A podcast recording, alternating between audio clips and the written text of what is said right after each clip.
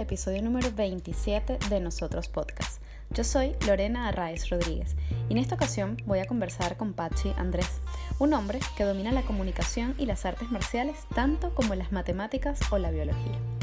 Hace unos años quedé con él a comer aquí en Madrid porque un amigo en común quería que nos conociéramos. Efraín no sabe el regalo que me ha dado. Y desde entonces yo no he hecho sino aprender día a día con su ejemplo lo que es la verdadera comunicación eficaz, que poco tiene que ver con seguir un manual o vestirse de determinada manera. La comunicación eficaz de la que nos habla Patsy no es otra cosa que alejarnos del monólogo para acercarnos al diálogo, es decir, hablar menos y escuchar más. Asegurarnos de que estamos transmitiendo el mensaje que queremos y no dejarlo a la interpretación del otro. Porque, señoras y señores, todos tenemos maneras distintas de entender una misma cosa. Por ejemplo, si yo les dijera ahora mismo, yo soy feliz, una frase que parece universalmente comprensible, resulta que cada uno de ustedes se va a imaginar una felicidad distinta y así no nos estaríamos comunicando, sino que estaríamos transmitiendo una información que según la libre interpretación de cada uno, basada además en las experiencias previas sobre la felicidad, va a significar cosas diferentes. Bueno, mm, igual me estoy enredando mucho, así que mejor vamos a dejar que sea el propio maestro o sensei quien nos explique qué es una comunicación eficaz y cómo podemos ponerla en práctica en nuestro día a día. Sin más, los dejo con este episodio número 27 de Nosotros Podcast con Patsy Andrés. Muy buenas tardes, Patsy Andrés. Bienvenido. Bueno, Francisco Patsy Andrés. ¿Cómo estás? Un placer tenerte aquí hoy con nosotros. Gracias, Lorena. De verdad que es muy, muy chévere esta oportunidad de compartir contigo. Eh, eres una de las personas que conocí desde que, casi que desde que llegué a España y me parece que, bueno, haces un trabajo extraordinario conectando la comunidad, escribiendo noticias sobre Venezuela. Eres una fajada, eres una persona que, que hace una, una, tarea muy chévere. Entonces, bueno, qué placer estar aquí contigo. Además, que honor de compartir eh, una tarima contigo y, compartir unos estudiantes. Entonces, así es. muy grato esta situación. Así es, así es. Hemos tenido el honor, el placer para mí de, de, trabajar contigo en diversas oportunidades y la verdad es que ha sido sobre todo un aprendizaje, ¿no? En teoría nosotros éramos los profesores, pero yo realmente me sentía como una alumna más escuchándote, así que encantada hoy de poder contar esa historia desde otro lugar, ¿no? Eh, Patsy, nosotros te definimos pues como una persona muy trabajadora. Eh, como dices, te conocemos, de, yo te conozco desde que llegaste prácticamente y, y ha sido maravilloso verte trabajar eh, siempre muy empeñado ¿no? en, lograr tus objetivos, en, en, dar lo mejor de ti, en mostrarle a la gente pues ese, ese pedacito que llevan dentro que pueden volver una cosa enorme, ¿no? que, que llamamos comunicación. Eh, así que nada, te definimos como una persona muy trabajadora, muy honesta, muy respetuosa, que el respeto, cuidado, es algo sumamente importante a la hora de relacionarnos como seres humanos, así que es una cualidad que yo admiro mucho de ti. Así te definimos nosotros, ¿cómo te defines tú? Wow, yo, yo, a ver, yo creo que la, la definición que primero viene a mi mente, eso que, que llamaríamos en el mundo de la comunicación y el mercadeo, el top of mind el top of mind mío desde hace muchísimo tiempo es, yo me veo como un educador. Yo me veo como una persona que su pasión es compartir con grupos de personas o con personas individuales para aprender y transferir conocimiento y en ese proceso que se produzca, pues, aprendizaje, transferir habilidades, eh, cambiar hábitos. Y mi área mi área ha sido muy diversa, Lorena. Yo, yo em, inicialmente daba clases, era de estadística. No, bueno, ya, vamos a hablar además de tu, de tu trayectoria, porque no solo dabas clases de estadística, tú estudiaste tu, tu licenciatura, lo que pasa es que nos estamos adelantando aquí a media entrevista, pero la licenciatura fue de biología, o sea que, por favor, ya vamos a entrar ahí, por favor, te lo pido. Lo primero que quiero saber es, tu infancia, antes de que te me adelantes. Yo quiero saber, Patsy, eh, quién era eh, o cómo era ese Francisco pequeño, ¿no? Ese niño, eras travieso, eras tranquilo, eras introvertido, extrovertido, yo qué sé, qué te gustaba hacer, cómo fue tu, infancia con tu familia, eh, dónde creciste, dónde estudiaste, qué cosas recuerdas de tu infancia que nos quieras contar hoy aquí. Buenísimo. Fíjate, eh, a ver, yo soy un caraqueño que creció en Caracas, que vivió y creció en Caracas. Em, una, una característica un poco particular es que vivía en una calle muy larga que iba desde Campo Claro, casi desde el Liceo Gustavo Herrera, hasta el final de la floresta, ya llegando a la autopista, ya llegando al Parque del Este, que se llama la José Félix Rivas, y vivía en diferentes puntos de esa calle eh, por cosas del destino. Pues. Em, viví en un edificio que estaba al frente del Cine Altamira, que después del terremoto tuvo que tumbar, entonces ya está ahora una super torre, este, que ya no sé de cómo se llaman, porque bueno, estas cosas, estos cambios que ha habido en Venezuela recientemente, pero bueno. Eh, y entonces mi vida era, por un lado, eh, esta casa y esta zona y esta vida en la floresta, que es una urbanización como muy tranquila, muy apacible, con mucho verde. Como el verde que tenemos hoy detrás de ti. Como el verde que tienen detrás de mí. Y la otra parte de mi vida, yo estudié siempre en el Colegio Francia, que queda en Bellocampo. Entonces, de Campo Claro a Bellocampo, de la Floresta a Bellocampo. Eh, ahí estudié toda mi vida en, la sección venezolana de un colegio que tenía las dos culturas. Y entonces crecí entre ese mundo caraqueño de la Carlota y la Floresta. Y bueno, eran sitios donde, a ver, montabas bicicleta, por la calle, patinabas. Eh, en, La Carlota había muchos barcitos, había una gran colonia italiana y entonces aprendías a tomar café expreso y ristreto y aprendías a jugar billar.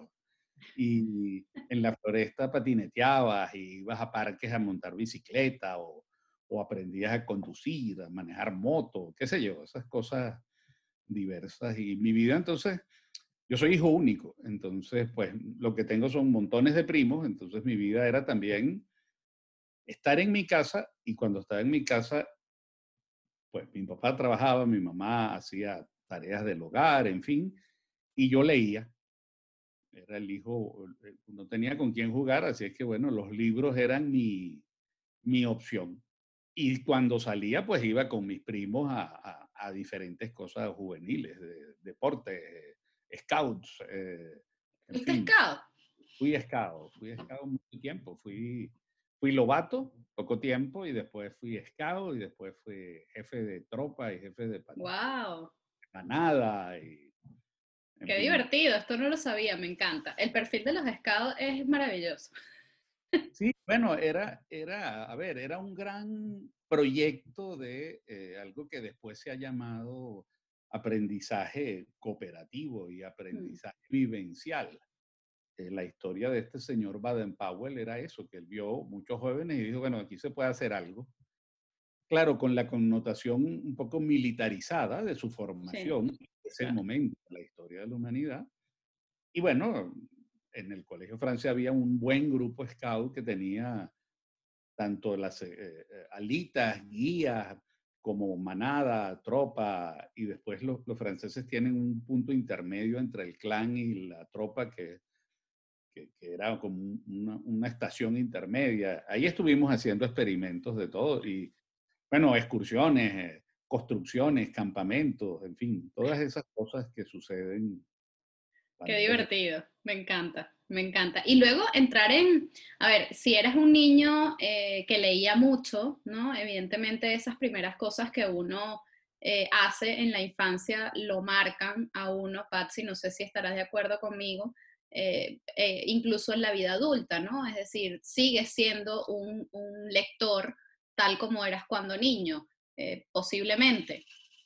Sí, Soy, lo que pasa es que, a ver, antes era un lector ordenado y lo que me vuelto es un lector absolutamente desordenado que lee. ¿Qué significa eso? Bueno, antes me leía los libros, bueno, primero, en esa época leía literatura esencialmente. Eh, mm, Julio Verne, Emilio Salgari, eh, Moby Dick, que no es ni de Julio Verde ni de Emilio Salcari, pero ya me voy a acordar de quién es. En fin, los libros que eran importantes para un, para un joven. Eh, pero ahora, ahora también leo literatura y leo mucho, muchos libros de diferentes temas, pero entonces leo en completo desorden. De repente empiezo un libro por el final o, o empiezo a hablarlo y a brincar. Y, y me he dado cuenta que estoy empezando a hacer con las novelas. Entonces, a veces como que me obligo y digo, no voy a ir al norte, pero, pero sigue siendo una pasión, ¿no? Y sigue siendo una cosa extraordinaria que, bueno, esa es eh, mi generación, que no tenía tantas pantallas. Eh, pues bueno, nuestra imaginación se alimentaba de, la, de ver un libro y después entonces a veces cuando lo ven en cine dice, no, el mío era mejor. Sí, eh, a mí me pasaba eso. Yo, bueno, mi generación sí es de un poquito más pantallas que la tuya, pero no tantas como las de ahora.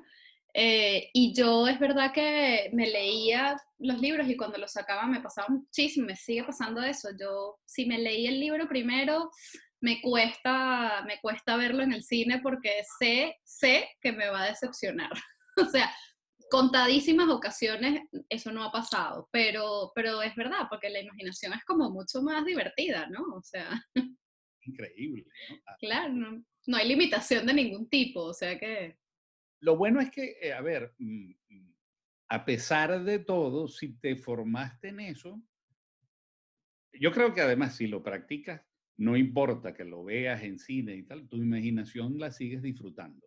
claro al final es un hábito y entonces, bueno, te, te construyes tu propia vida, ¿no? Así es. yo leía, leía.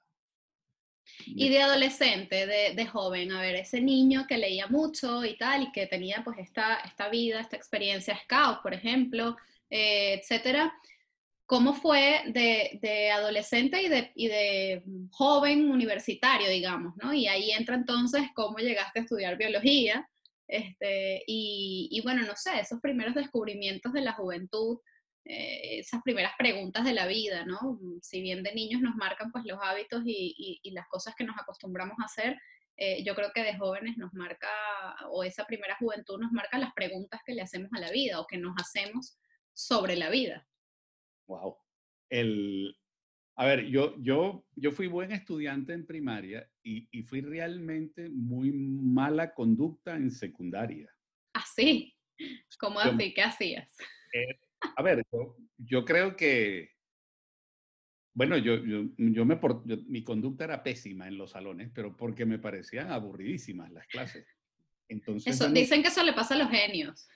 Bueno, yo no, no creo que era por genialidad mía, yo creo que es algo muy, mm, algo que después me ha, me ha movido toda la vida, que es que, eh, voy a, tengo que decirlo con mucho cuidado, los profesores reciben muy poco apoyo de qué hacer en un salón para que de verdad la gente quiera aprender. Entonces, eh, todo el modelo educativo basado en esta idea de que yo te voy a llenar de información porque tú eres un recipiente vacío, es, dramático, pero bueno, eso es, lo, eso es lo que hay. Eso es lo que hay hoy también y eso es lo que había antes. Entonces, bueno, eh, eh, a mí me parecían muy aburridas las clases y entonces yo me sentaba en la última fila, que era siempre donde se sientan todos los malos, con los malos, había unos que eran malos malos y yo que era bueno, inquieto, para decirlo así, entonces aquello terminaba casi siempre muy mal. Pero bueno, en el Colegio de Francia la vida era divertida porque había unos franceses que tenían una cultura francesa y tenían además, ellos tenían todo el programa eh, eh, eh, formal francés. Y al principio de mi vida en el Colegio de Francia nos peleábamos, los franceses y la sección venezolana se peleaban. Y después nos fuimos integrando y entonces hicimos deporte juntos, tuvimos novias juntos. Eh, empezó el proceso de... Eso, eso, eso no, no sé si preguntarte qué significa, pero bueno. Bueno, que los franceses em, y los venezolanos empezaron a tener no, relaciones de noviazgo. Chicas francesas se empataban con muchachos venezolanos. Ah, ah porque el colegio fue mixto en algún momento. La sección francesa siempre había sido mixta, pero la sección venezolana no. Ah, era de puros hombres. Y entonces, eh, en el, cuando yo empecé el bachillerato, empezó también el grupo mixto venezolano y empezó entonces un, un proceso que en vez de distanciarnos, nos empezamos a juntar nos juntamos en deportes y armábamos equipos deportivos de básquetbol, voleibol, rugby, qué sé yo, cosas. Y nos juntábamos en fiestas y empezábamos a compartir. Eso fue interesante, ¿no? La interculturalidad ahí, ¿no? Y, y bueno, en algún momento, en esa época, uno, uno llenaba una planilla a ver si te tocaba de suerte entrar en la universidad, porque era un poco como lo que hacen aquí, esa prueba. Sí. ¿No? Pero, pero entonces eh, tú ponías tres opciones y si tenías suerte entrabas y también dependía de tu promedio. En teoría, eh, los promedios contaban, ¿no? Yo realmente no tenía muy claro para nada qué iba a hacer con mi vida. Mm, eh, y me llamó la atención la escuela, la, a ver, la, la, Facultad de Ciencias, pero porque ahí ahí como que pasaban cosas interesantes. Ahí la gente tenía que sentarse a pensar con cierta profundidad lo que estudiaba. Y de lo que había ahí, lo que más me gustaba era la biología. Entonces yo dije, bueno, yo me voy a meter aquí a ver qué pasa. Y no entré. ¿No entraste en biología? No, no entré en la universidad. Ok. en esa época había como muy pocos cupos en Venezuela, este, curiosamente. Entonces yo no entré en la universidad, pero yo estaba negado a ir a, la católica eh, y yo estaba negado a ir a, la metropolitana, eh, tal. Entonces, bueno, yo me metí en un comité de conflicto. ¿Qué significa eso? Bueno, que íbamos a entrar porque... Porque sí. Porque sí. Porque realmente ciencias tenía cupo. Lo que, lo que era es que bueno, estas cosas de la burocracia y de las restricciones y, de asignaciones. Entonces, armamos un grupo de, un grupo de personas que íbamos a, al Consejo Nacional de Universidades y decíamos, miren, por favor, y cartas y marchas por la Avenida Urdaneta. Y entonces ahí empezó mi, por cierto, empezó también la vida política, porque desde ese primer momento... Hombre, claro. Una pelea, pues. Entonces, y en la universidad, pues bueno, pasó de todo, de crear grupos culturales, estudiar biología, que era una cosa maravillosa, eh, muy loca cuando no eran las ciencias ahí, este, pero bueno, la pasión, los laboratorios, eh, teorías, matemáticas, eh, microscopios, en fin. Claro, pero ya va, o sea, tú, perdona que te interrumpa, Pat, si tú fuiste con tus pancartas al CNU a formar lío y a decir, mira, aquí no hay cupo y yo no sé qué, y entonces, ¿qué pasó? O sea, ¿cómo, cómo lograste entrar con eso? ¿Fue con eso o...? Bueno, entramos, o sea, eh, había una lista, nos pusimos ciento, creo que éramos 110 personas que estábamos en eso, y en un, en un descuido del presidente del CNU, los vigilantes se descuidaron, el, la, la, oficina del CNU, yo creo que estaba en, la, en el edificio del Banco Latino, en la Torre Latina. ¡Wow! Sí, sí. Y por alguna razón los vigilantes se descuidaron y entramos las 110 personas, corrimos por las escaleras, nos metimos en la escalera del presidente y le dijimos, bueno, tenemos que entrar, porque nosotros queremos estudiar ciencia. No es nada malo, no queremos hacer nada malo, queremos estudiar ciencia. Y la facultad dice que hay cupo, aquí está el delegado estudiantil, acéptennos. Y los aceptaron.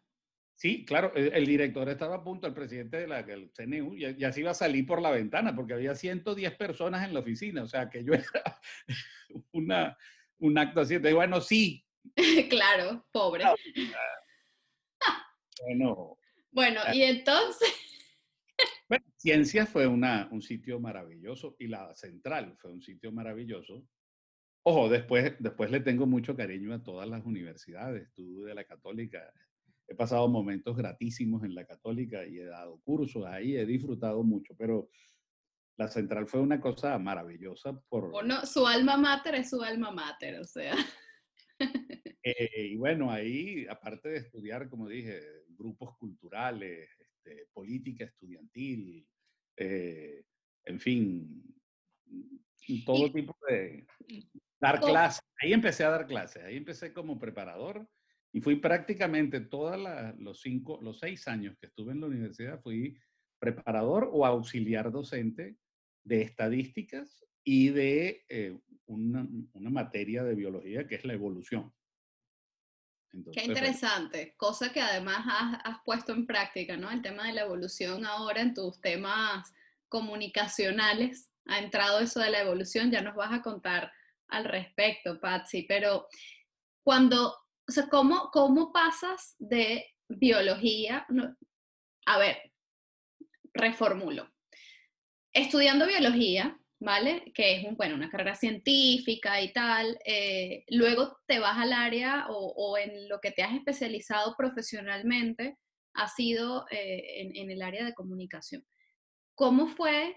O sea, ¿qué pasó ahí? ¿Qué te hizo? Claro, también estás diciendo que participaste en muchas actividades extracurriculares y eso normalmente nos amplía un poco la visión, ¿no? Yo que hice teatro eh, en la Universidad Católica Andrés Bello, pues bueno, yo decía que yo hacía teatro y de hobby estudiaba comunicación social, ¿no? Entonces, claro, al final también estuve en la Cátedra de Honor, das talleres de teatro a niños en Carapita, en Antíbano, en zonas eh, eh, más, más desfavorecidas de Caracas, y claro, al final todo eso va formando tu perfil profesional y no solamente la carrera que estudias, eso está clarísimo, pero ¿cómo entonces decides dedicarte profesionalmente a la comunicación y, y no a la biología? ¿Y cómo además lo integras eso? Porque lo integras, me consta.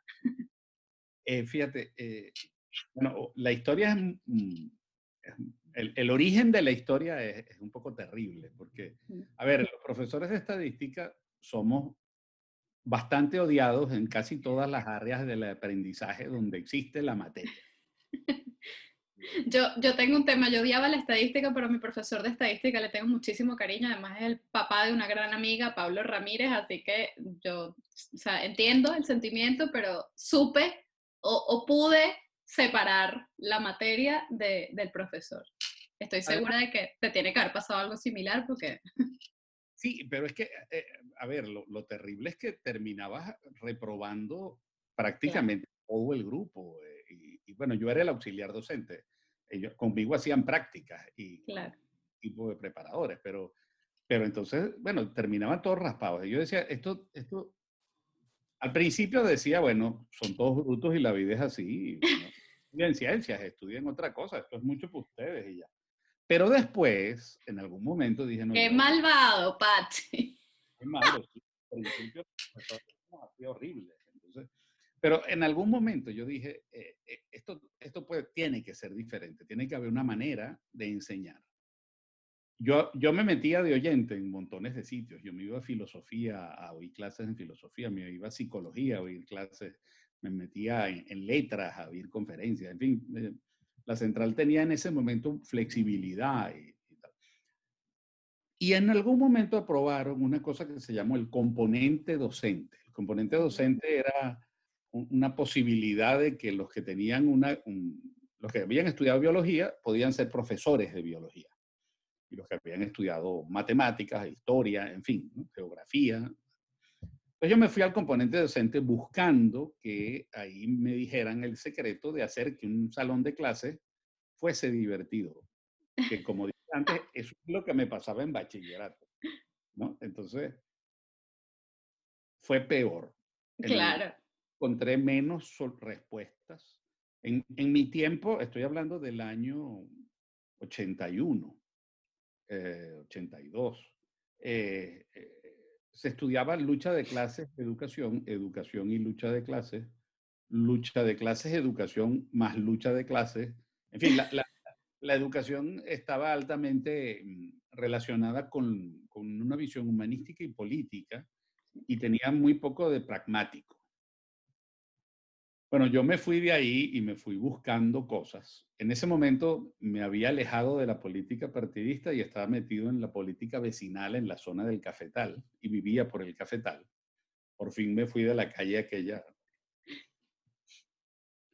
Y, y encontré unas cosas raras, eh, unos búlgaros que hacían unas técnicas de aprendizaje raras, que su gestión y que aprendías mucho y, y que estaban cambiando los paradigmas de aprendizaje, pero en Bulgaria era muy difícil ir porque era una satélite ruso, pero un búlgaro se había fugado y vivía en California.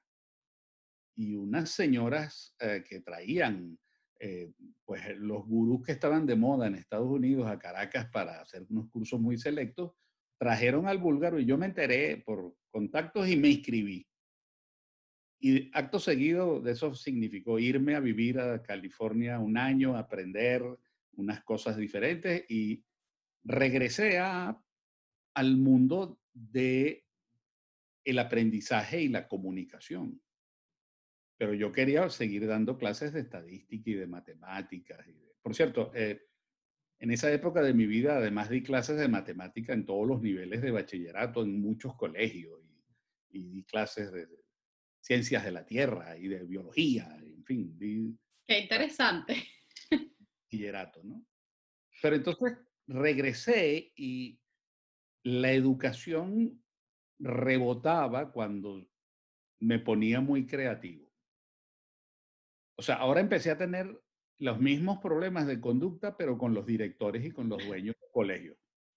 Porque entonces Claro, cambiar paradigmas nunca ha sido fácil porque siempre te estás enfrentando a las viejas creencias, a, la sociedad, llámese, o sea, metamos dentro de, eh, del constructo de sociedad a familias, amigos, conocidos, sistemas, eh, gobiernos o lo que queramos meter allí.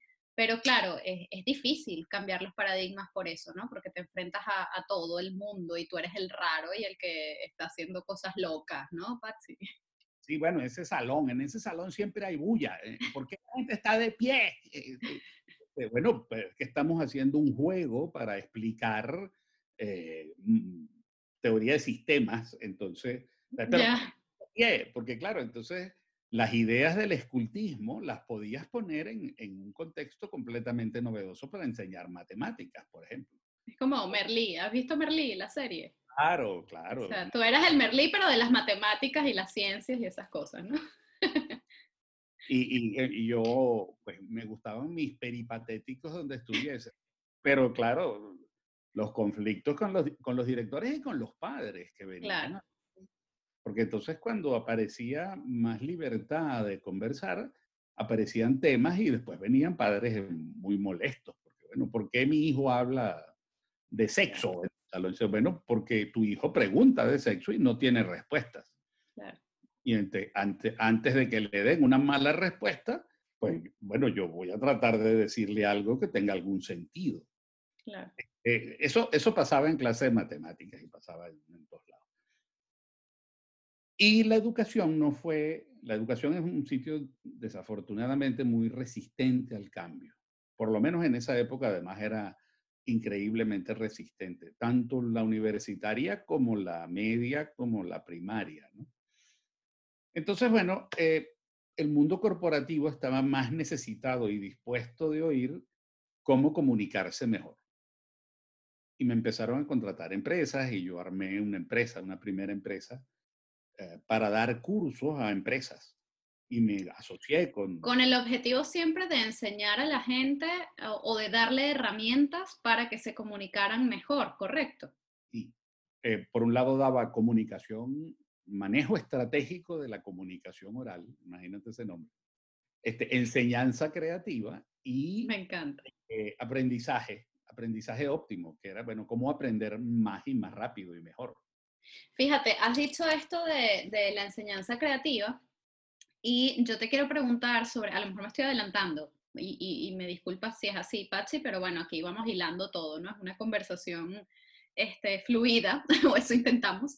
Em, quiero leer un pedacito con esto de la enseñanza creativa porque leí esto de ti que dice, en cada asesoría para personas o equipos busco estimular la reflexión creativa. Quiero que me cuentes un poco eh, con eso de la enseñanza creativa y la reflexión creativa, ¿no? Cómo eso eh, nos puede ayudar o, en qué consiste, qué, qué, significa, ¿no? Y luego me llama mucho la atención también que dices, para terminar, estoy dedicado a habilitar, personas para que logren sus metas y creen experiencias memorables eh, en su vida. Entonces, ¿cómo comenzó esta, esta pasión o cómo continuó? Ya nos has dicho cómo comenzó. ¿Cómo continuó esta pasión por hacer que las personas nos comunicásemos mejor o, de una manera más eficiente o más, yo diría, ya tú me conoces y lo sabes, yo diría de una manera más humana, ¿no? O sea, ¿cómo, cómo va todo este tema? Eh, bueno, además, eh, mm, lo has dicho muy, hermosamente eh, cuando dices eso de una manera más humana, ¿no? a ver, mm, al principio, como dije, pues la las empresas tenían gente que tenía que hacer presentaciones y entonces se ponían nerviosos y, no sabían explicar y entonces ponían una lámina llena de palabras y las leían en voz alta, errados con una voz temblorosa y entonces el presidente quería matarlos y los clientes no querían comprar, entonces bueno, te llamaban y dice, mira, haz algo, ¿no? Antes de que lo despida, trata de que mi ejecutivo sirva, ¿no? Y pasaban esas cosas, ¿no? Y te llamaban es muy, es muy curioso porque muchas veces, además, estas eran las palabras, ¿no? Eh, Qué responsabilidad. Sí, sí, pero bueno, y entonces al, principio el, el, formar gente en, en comunicación eh, fue innovador. Ahora, como, como yo venía de esta visión extraña que te dije de California, cosas raras y tal, el aprendizaje ese que era, hacía magia en Bulgaria, era orquestar juegos con música, con arte, con, una creación en donde una, un curso es como una sinfonía, entonces tiene un primer movimiento, un segundo movimiento, un tercer movimiento y un cuarto movimiento. O sea, eh, entonces era, era una, una cosa maravillosamente divertida que tenía, claro, un impacto en la gente. Además, en ese momento no había mucha gente que grababa en video y yo como viví lo de grabar en video en California, pues empecé a grabar en video a la gente. Entonces, bueno, yo grababa videos y conseguí un equipo, que por cierto, el equipo se lo compré a Diego Rizquez porque estaba, él estaba vendiendo una cámara vieja para él. Imagínate. Pro, y por algún contacto de esta Caracas que era tan rápidamente comunicada, pues yo fui y le dije, oye, mira, tú estás en sí, ay, este es perfecto, es portátil. Entonces yo tenía un grabadorcito, iba por ahí y grababa. O sea, todo el media training, ¿no? Eh, eh, lo empezaste antes de que se hablara de media training en Venezuela, puede ser. Bueno, en el, en el año 85, 86, más o menos, yo empecé a hacer esto de los media training, ¿no? En algún momento, bueno, mi vida yo brinco, eh, matrimonio, hijo, eh, eh, separación, trabajos diferentes, representar, empezó el mundo del multimedia y empezó Internet. Entonces, por un lado, obtuve una representación con un grupo ahí venezolano de una super empresa de cursos multimedia, pero todos en lengua extranjera. Y por el otro lado, armé una cooperativa que hacíamos páginas de web. Y Estamos por llegar a los 90 más o menos en esta historia. Y, wow, eh o sea, y empezaste a hacer páginas web y estábamos, todavía no estábamos en los 90. Sí, empezó, empezó el HTML y bueno, yo tenía unos socios y estábamos con las ideas del cooperativismo como concepto empresarial eh, y, armamos una cooperativa tecnológica, una cooperativa de, de personas que eh, eran expertos en computación algunos, expertos en video y creación de productos audiovisuales otros y educadores. Y entonces empezábamos a hacer proyectos. Pues. Y apareció la web y dijimos, bueno, este es el proyecto. E, ese tiempo me llevó a, a, conectar con más empresas y en algún momento me conecté con una empresa de comunicación. Es muy curioso, no, yo hice un trabajo de cambio cultural para Pisolante Comunicaciones, para el grupo de comunicación estratégica que tenía Ítalo Pisolante. Y lo, que hicimos fue cambiar toda su estructura tecnológica y hacer su sitio web y todas esas cosas. Pero entonces en algún momento, eh, conversando con Ítalo eh, en su oficina, me dice, bueno, pero tú entrenas personas y yo necesito que las empresas tengan voceros. Nosotros tenemos que aliarnos. Le bueno, perfecto. Y estuve más o menos durante 10 años eh, centrado desde diferentes proyectos que hacía yo por mi vida con la empresa de Pisolante y entonces, bueno, entrené en, voceros de crisis y en voceros de medias y tal, a, no sé, infinidad de ejecutivos por toda América Latina, por el Caribe, por México. maravilla. Y, y, entonces fue un momento, pues, me, me, me, tuve que conocer todo tipo de empresas, ¿no? industrias petroleras, metalúrgicas, cementeras, de alimentos, eh, entrenar ¿Y políticos iban y venían. Sí, el entrenamiento político tiene, tiene sus cosas. eh, Patsy, y entonces dentro de toda esa gama tan amplia, ¿no? De, de formación y asesoría, digamos, ¿no? que, que eran en empresas o en políticos o en distintos grupos de, de personas y equipos de trabajo. Eh, ¿Podrías decir entonces que allí, para retomar lo de la reflexión creativa y la, y la enseñanza creativa, allí de repente eh, puede ser que se haya despertado o que hayas tenido que poner en práctica toda esta inquietud natural tuya eh, por, por, por, hacer que la gente se comunicase mejor eh, y cómo eso derivó entonces en, y es que quiero llegar al aikido además, porque luego eh, nace pues tu, tu, empresa, ¿no? Que es Aikis, o sea, hay Aiki Skills, ok, eso. Este, mm, o sea, que, que, que, suma de alguna manera, ¿no? Esta, esta práctica eh, del aikido con las eh, habilidades para la comunicación.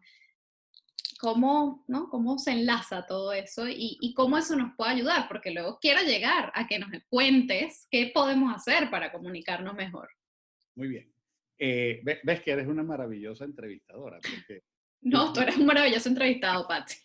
Traes eh, ideas para enriquecer la historia, entonces qué chévere. Eh, ya en esta historia el aikido había aparecido. ok.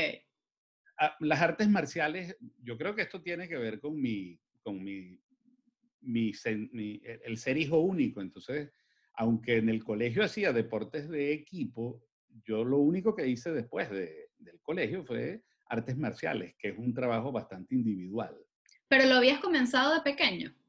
Eh, Las artes marciales. Empecé en quinto año, o sea que empecé vale. 15 años.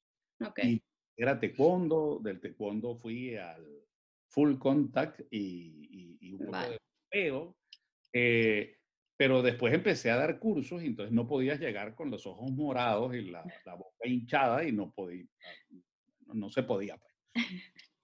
Y ya en California había descubierto el, que la metáfora ideal de fluir, de no, de no forzar al otro, sino de conectarse con el otro y llevarlo a, a lo que tú querías.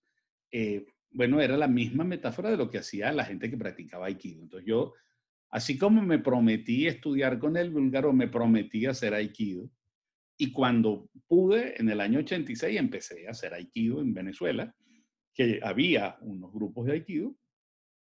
Entonces, bueno, cuando llego ya a la formación de voceros, a ver, cuando dices que yo les, hago la reflexión creativa, yo no solamente les doy, había, había otros cursos de, déjame hablar, poner en contexto, había otros Por favor.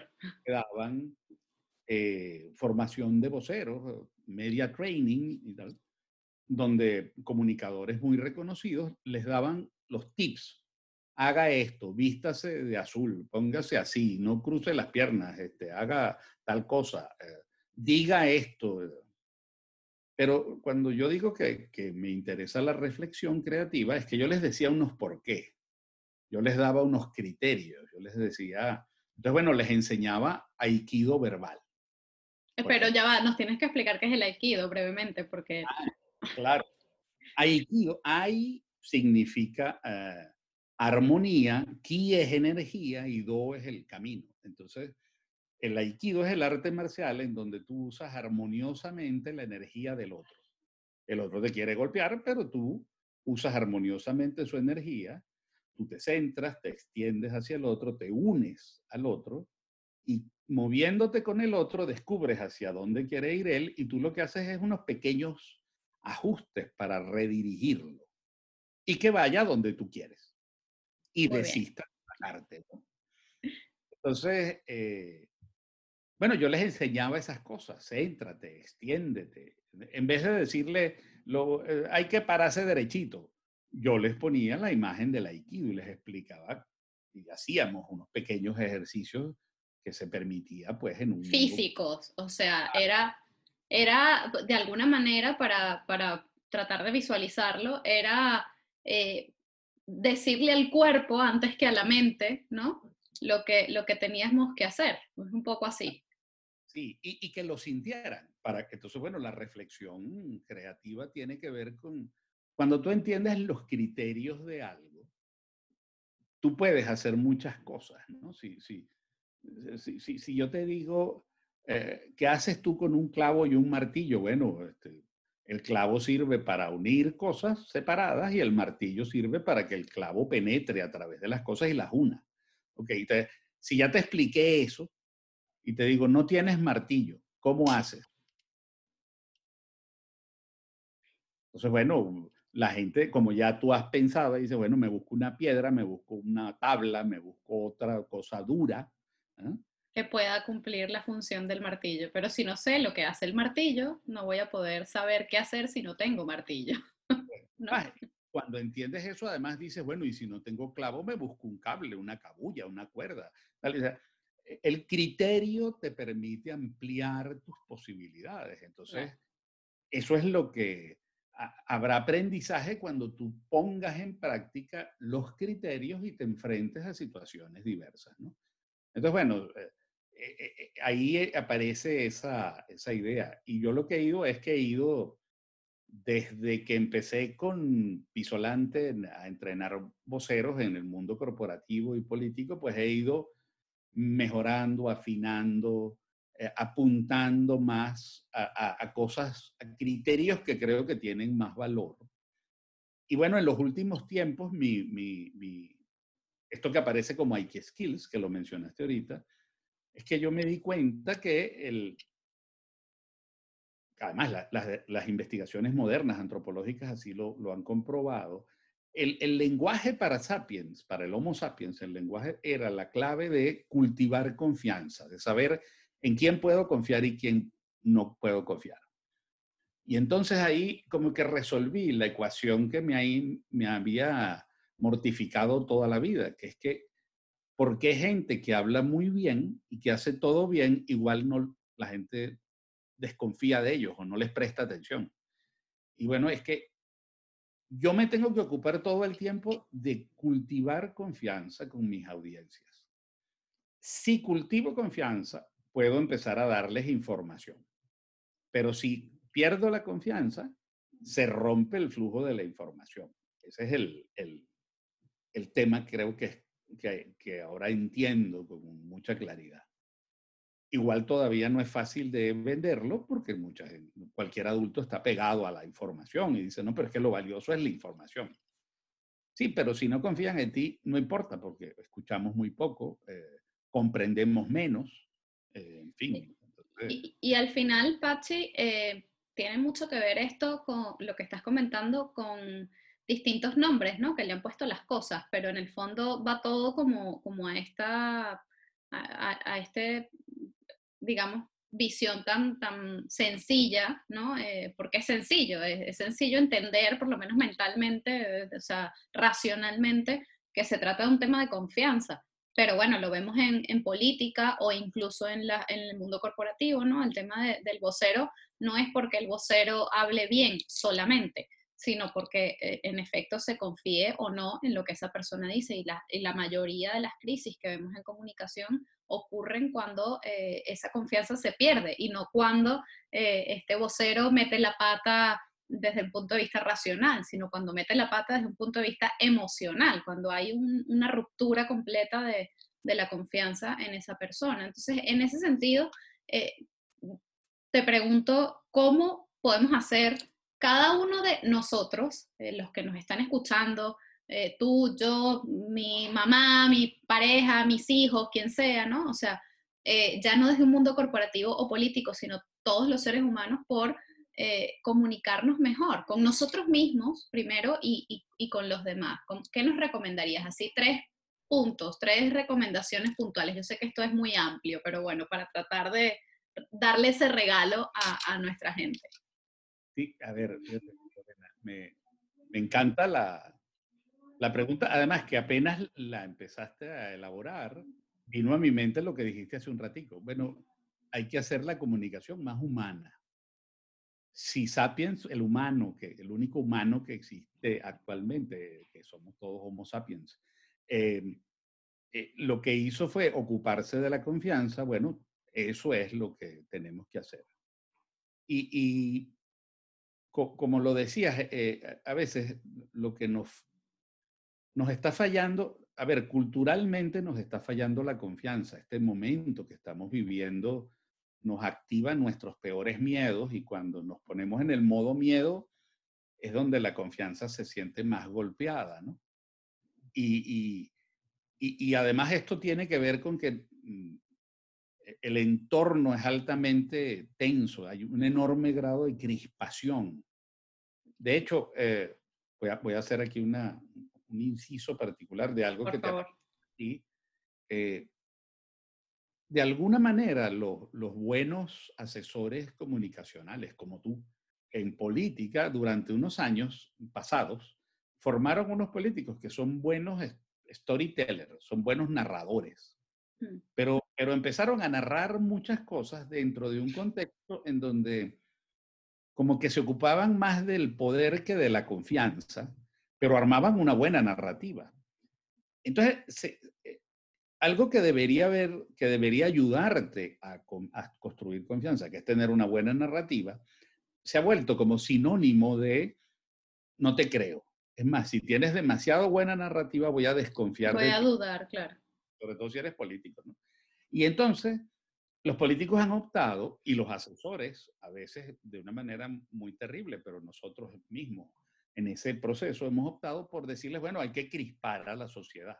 Entonces, estamos sometidos a campañas masivas de crispación con objetivos eh, em, empresariales y políticos.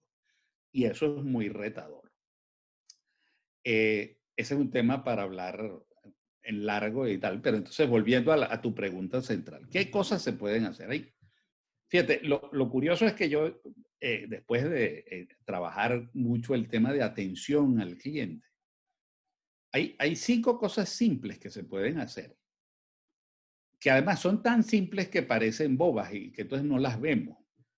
Por ejemplo, porque creemos, creemos que todo es más difícil de lo que, de lo que nosotros eh, estamos pensando y al final no, es simple. una técnica sofisticada. Fíjate, Lorena, una cosa maravillosa que tú has hecho es que has usado mi nombre todo el tiempo a lo largo. Porque me lo enseñaste tú. Pero fíjate, eh, usar el nombre de la gente le da un valor único. Eh, acabo de ver una investigación que además hay, hay estudios cerebrales que muestran cómo hay áreas del cerebro que apenas escuchan el nombre, conectan partes del lóbulo frontal con el cerebro emocional, con el cerebro límbico. Y, y hay como un, como si te tocaran un timbre, como si te dijeran, epa, es contigo, me interesas tú, tú eres importante para mí, solo porque digo el nombre, ¿no? Por supuesto, eh, practiquen decir el nombre, si lo hacen con un ser querido, explíquenle, mira, yo oí un programa de radio, un, programa de radio, qué viejo, un podcast. Y entonces ahí decía un señor que es bueno usar el nombre. Entonces yo voy a empezar a usar el nombre, pero no se sientan raros, no me volví loco. Es así, no uso el nombre, recuérdenme, ayúdenme para que yo use el nombre. Y si es su pareja, hay que decirle, Lorena, mi amor, eh, no le digas solo, ahora de repente Lorena, porque van a decir, a ti te pasó por raro, ¿no? Claro, ¿qué te hice? ¿Qué pasó? Eh, fíjate, otra cosa simple. Eh, yo puedo, escuchamos muy poquito. Los estudios sobre la escucha dicen que escuchamos, en el mejor de los casos, el 20% de lo que hablan a mi alrededor. Eh, ojo, y esto es cuando estoy prestando atención. 20% es cuando estoy concentrado. Eh, había una, cuando, cuando hacía media training, una cosa que tú sabes como profesora de comunicación, por ejemplo, cuando, cuando la gente aprende radio, una de las cosas que se dice en radio siempre es, en radio hay que repetir y repetir y repetir, porque como la gente está haciendo muchas cosas cuando oye radio, la gente escucha muy poquito. Entonces hay que repetir. hay que repetir sin ponerse bravo, esa cosa de, por ejemplo, hay que dejar de decir, yo solo digo las cosas dos veces o una vez. Pues no. Hay que repetir. Mal. Hay que decir muchas veces lo mismo sin ponerse bravo y de manera creativa. Y otra cosa maravillosa es parafrasear al otro, repetir al otro, para que el otro diga, wow, esta persona de verdad me escucha. Claro, y se preocupa además por lo que yo le estoy diciendo, ¿no? Por entenderlo, o sea, por, por asimilarlo y tal, ¿no? Claro, yo, yo, entonces yo, por ejemplo, yo, yo me ocupo de que tú comprendas, entiendas y asimiles. Fíjate, al hacer yo esto, Lorena, estoy repitiendo tus tres palabras. Y entonces algo en ti dice, alguien me escucha, wow, qué chévere, puedo confiar en él. Eh, bueno, la tercera es, eh, cosa que se puede hacer, o la cuarta cosa que se puede hacer es preguntar más. Nosotros, ese Homo sapiens es muy prejuicioso. Entonces nosotros escuchamos, mm, escuchamos poco y mal, pero decimos, ah, ok, ya sé, ya sé, no, ya sé, no, no me digas, no me digas más. Ya Asumimos mucho, ¿no? O sea, eh, uno asume, lo, y además hay un tema allí, Patsy, mm, que no sé si, si estás de acuerdo, pero yo creo que el peligro de asumir no está solamente en que no escuchamos del todo al otro, ¿no? Sino que encima estamos poniéndole a lo que el otro nos está diciendo nuestra carga. Es decir, eh, si yo asumo, no estoy asumiendo en función de lo que tú me estás diciendo, estoy asumiendo en función de lo que yo percibo, lo que yo siento, lo que yo creo, mis creencias, mis valores, mis experiencias previas con una palabra de las que tú hayas mencionado, que a mí me active yo no sé qué historia, o sea, es un proceso complejo, ¿no? Esto de, asegurarnos de estar comunicándonos realmente con el otro, ¿no? Claro. Fíjate, eh, Lorena, es, mm, como lo dices tú, buenísimo. Eh, yo asumo, ¿no? Pero con mis ideas. Claro. Y el otro lo percibe como una agresión. Claro, no es una agresión gigante, pero entonces a lo largo de una relación nos, vamos llenando de microagresiones. Entonces ahorita hay muchos estudios de cómo esas microagresiones empiezan a producir malentendidos que después devienen en conflictos mucho más serios, ¿no? Entonces, si yo me ocupo de, ser más humilde y, a ver, hay una palabra que se usa poco, pero eh, inquirir, de, de tratar de descubrir, de una cosa, hay, un filósofo andaluz que se llama Carlos, Carlos Ruiz, José Carlos Ruiz, algo así, que está por ahí por estos mm, programas tan divertidos que hace un banco, el BBVA, que se llama Aprendiendo Juntos o algo así, una serie de...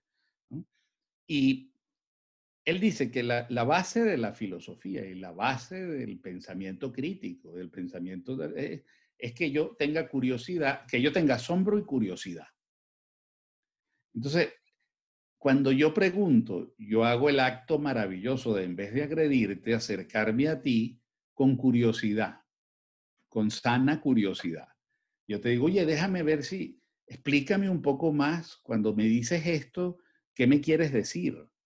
Eh, pero lo hago, eh, por cierto, con este tono, ¿no? No es un interrogatorio policial. Y te digo, oye, Lorena, qué, qué maravilloso eso que me me dijiste, me encantó eso que me dijiste y te parafraseé un poquito y te digo, explícame un poco más porque me parece muy interesante. Y tú dices, ah, no, pero ya estoy en el cielo, este, esta persona me escucha, me celebra lo que, lo que yo digo y lo repite, o sea que me escucha de verdad, usa mi nombre y además no me agrede poniéndome sus ideas, sino que me pregunta las mías. Claro. Bueno, después de que pasa eso, pasa la magia. Entonces ahí le vendes la tienda o negocias lo que tú quieras. O... Ahí, llegado a este punto, Patsy, ya has cultivado la confianza. Claro, bueno, hay dos actos adicionales. Tengo que ser muy paciente. A veces somos también, así como suponemos que yo ya sé lo que tú me vas a decir, yo también peco de suponer que tú sabes lo que yo quiero decir. Y me da flojera explicarte más. Entonces, si yo quisiera completar mi tarea, tengo que dedicarme a explicar mejor los qué, los cómo, los cuándo, además explicar los beneficios para que tú tengas ganas de hacer las cosas. Y yo debería además, y este ya es el megacambio de los hábitos y el mega... Yo estoy buscando, ¿cómo te digo? Gracias. Gracias, Lorena, porque esta pregunta es maravillosa. Gracias, Lorena, porque tu, tu comentario me permite a mí. Entonces, yo, yo estoy encontrando razones para agradecerte. Entonces, yo ahí lo que hago es que hago, armo un proceso en donde de forma consciente me estoy ocupando de cultivar la confianza entre nosotros. Y, son cosas simples, ¿no? Si pregunto más, eh, parafraseo, uso el nombre, explico más y encuentro razones para agradecer. Son cosas simples son cosas simples y, maravillosas, ¿no? E, en, los detalles, ¿no? Como dicen por allí, están las grandes diferencias. Así que eh, muchísimas gracias por, por, por, estos tips o recomendaciones para comunicarnos mejor, Patsy, porque estoy segura de que nos van a ayudar a todos un poquito. Ahora, ya para cerrar esta maravillosa entrevista, porque me encantaría estar aquí más rato, pero bueno, ya sabemos que esto tiene unos tiempos, este, yo te quiero preguntar por Venezuela. Em, yo quisiera saber qué significa Venezuela para ti y, cómo crees que podemos reconstruirnos socialmente eh, eh, o sanar un poco esa, esa sociedad tan rota ¿no? que, que, tenemos con lo que tenemos hoy. Es decir, esta, esto de la reconstrucción social no me refiero a cómo vamos a hacer pasado mañana o dentro de X tiempo, cuando las cosas sean distintas, no. Eh, hoy desde donde estamos, en lo que llaman ahora, está muy de moda el aquí y el ahora, ¿no? Eh, eh, ¿Cómo podemos desde nuestro espacio eh, contribuir para sanarnos como sociedad? fíjate, mm, bueno, sí, sí. Cuando hacías la pregunta, Lorena, en mi mente, lo primero que viene es así como que yo creo que Venezuela para cualquiera de nosotros es la gran herida, pues eh, entonces, bueno, es una situación muy, muy dura, sobre todo los que hemos vivido pues tanto, una parte tan importante de la vida y, de repente, bueno, estamos en... Mi, padre fue un exilado después de la guerra española y de la guerra mundial a Venezuela y mi familia paterna es una familia que llega a Venezuela después de la guerra. Entonces, bueno, ahora yo soy el que está regresando a, España, ¿no? A ver, hay una cosa que yo creo que hay que hacer desde ahorita y tiene que ver con algo que hablamos hace un rato, porque tus preguntas, tus preguntas son maravillosas porque permiten sacar temas interesantes que van a después permitir la conexión, ¿ves? Lorena, entonces, Muchas gracias. Fíjate, cuando hablamos de, de la política y de la crispación, ¿no? Una cosa que, podemos, además que solo podemos hacer individualmente cada uno, es que en Venezuela va a haber algo que pasa, es más, viendo ahora, estando en España, ahora uno lo ve, eh, hay que perdonar.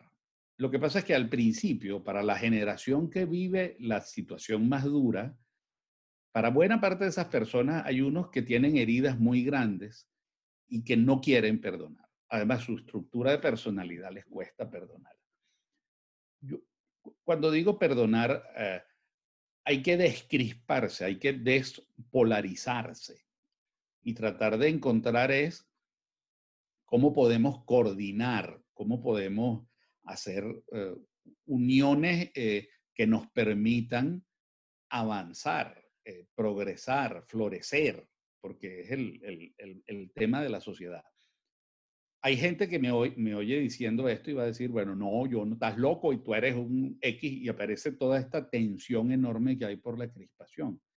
Pero fíjate, mm, al final del día, mi padre vivió el horror de la guerra civil y yo, yo crecí como hijo de esa primera generación que emigró con todo el horror. Y entonces yo crecí con una, con una serie de odios heredados a ciertas visiones de eh, la España en ese momento. Pero mi hijo su visión es diferente, porque el que no quiera perdonar ahorita, el tiempo igual transcurre y la, la vida continúa, las generaciones avanzan y el perdón sucede. En la, en la medida en que nos despolaricemos y hagamos un esfuerzo por... Cuando digo perdonar, por cierto, yo, yo creo en la ley, yo creo que hay que...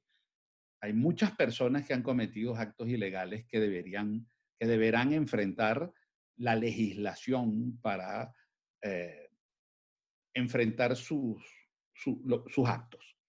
Yo creo en la ley y en la justicia y creo que eso es sanador y va a ser muy importante que eso suceda al ritmo y al tiempo que sucede la justicia. Pero algo que podemos hacer todos es tratar de descrisparnos y de decir, fíjate, voy a tratar de hacerme más preguntas, voy a tratar de entender más, porque a veces eh, simplemente lo que hacemos es que, como dijiste tú, yo supongo que todo es igual y le trato de aplicar como que una etiqueta a todo. Entonces, todos los de una eh, visión política son malos y todos los de una visión política son buenos. Todos los de esta religión son malos. Sí, eh, en ese sentido estoy totalmente de acuerdo contigo porque yo, perdón que, que te interrumpa, Patsy, pero creo que tiene que ver con las generalizaciones. Es decir, esa crispación de la que tú hablas, esa polarización nos ha llevado como sociedad a generalizar, no solamente tal como lo estás diciendo con respecto a la religión o a la tendencia política, ¿no? sino en general. Todo lo generalizamos. Esto, eh, no sé, es como, y claro, metes en un mismo saco a todo aquello que sea distinto a ti. Y ahí cabe todo, ¿no? En lugar de los simplificamos, porque entonces solo existe blanco o negro. claro, en, lugar de, en lugar de apreciar esas diferencias, porque al final, y, y eso es un poco la, la idea de quizás muy altruista eh, de, este, de este espacio, es un poco recordarnos que, que, somos parte de un todo, pero es que en un todo hay de todo, ¿no? Entonces es como reconocer que, aún con las diferencias, y de hecho gracias a esas diferencias, eh, somos eh, el gentilicio que somos, ¿no? O sea, eh, en ese sentido estoy contigo, perdóname que te haya interrumpido de esta manera, pero puedes continuar. Para ilustrar la simplificación y la locura, que por cierto ha acompañado a la humanidad a todo lo largo de nuestra historia. No es que estamos hablando de algo fácil. Sí. A ver, no es fácil, pero termina siendo inexorable. Entonces, a lo mejor un acto mejor humano, que tú me preguntaste, ¿qué puede hacer uno hoy? Bueno, tratar de no quedarse con un cuento simple, tratar de ver un poquito los... No, no, no todo es blanco y negro, hay muchos grises y además hay millones de colores.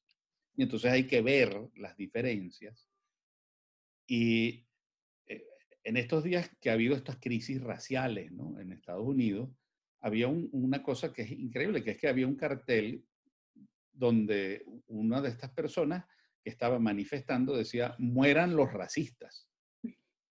Entonces, bueno, tú dices, bueno, eh, eh, esta no es una solución, esto es lo mismo, ¿no? Porque te estás quejando de, de, la violencia, pero, tu, tu, solución de la violencia es la violencia contra los violentos. Claro.